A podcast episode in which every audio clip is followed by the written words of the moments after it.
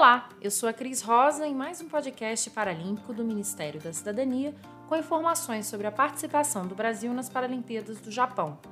Hoje vamos falar com o vice-campeão da esgrima em cadeira de rodas na espada individual pela categoria B, Giovanni Guissoni. O atleta é o único medalhista brasileiro da modalidade na história dos Jogos. Ele vai falar sobre a conquista em Tóquio. Estou muito feliz, é... eu sinto um dever cumprido. Eu saí do Brasil né, com esse pensamento de chegar aqui e levar uma medalha para o nosso país. E como eu fiz em Londres, né? Em Londres eu estava há quatro anos, levei a medalha de ouro. E depois de quase dez anos eu repeti a medalha, mas com certeza, medalha de prata, mas com gostinho de medalha de ouro, né? Então eu estou muito feliz de poder sair, dei o meu 100%, né? Consegui colocar tudo em, em pista, tudo em jogo que eu, que eu trabalhei, que eu né? Tudo que eu fiz em treinamento eu, botei em pista. Essa medalha para mim de prata, considera a medalha de ouro, me considera a primeira medalhista, né? Foi a segunda medalha, mas para mim é sempre a primeira, né? É um gostinho de primeira medalha, um gostinho de tu olhar para a medalha e tu pensar, poxa, treinei, conquistei, e tá aqui ela. Acesse a cobertura completa das Paralimpíadas no Japão no rededesporte.gov.br, o portal do governo federal para os Jogos de Tóquio. Até o próximo episódio.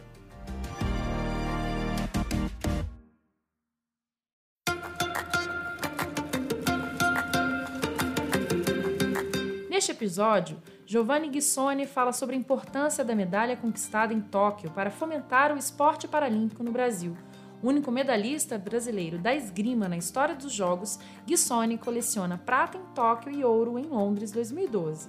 2012, é, quando fui medalha de ouro, é, nós tínhamos uma prova nacional, tinha atleta, 30 atletas. Hoje tem mais de 100 atletas né? E aí cada vez cresce mais. Então, não só esgrima, mas assim o esporte geral, né? O esporte paralímpico.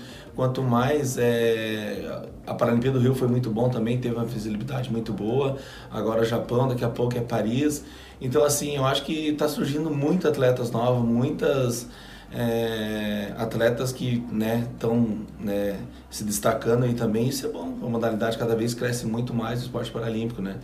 A esgrima mesmo, uh, eu cansei de viajar só eu e meu técnico sozinho, né, para as provas internacionais. Hoje a gente classificado aqui em Tóquio tem quatro atletas, né, então de um para quatro, né, já são bastante, né? Então a gente quer isso cada vez mais. A gente quer mais Giovannis, mais atletas fortes também para representar o Brasil, né? Acesse a cobertura completa das Paralimpíadas no Japão no rededesporte.gov.br, o portal do governo federal para os Jogos de Tóquio.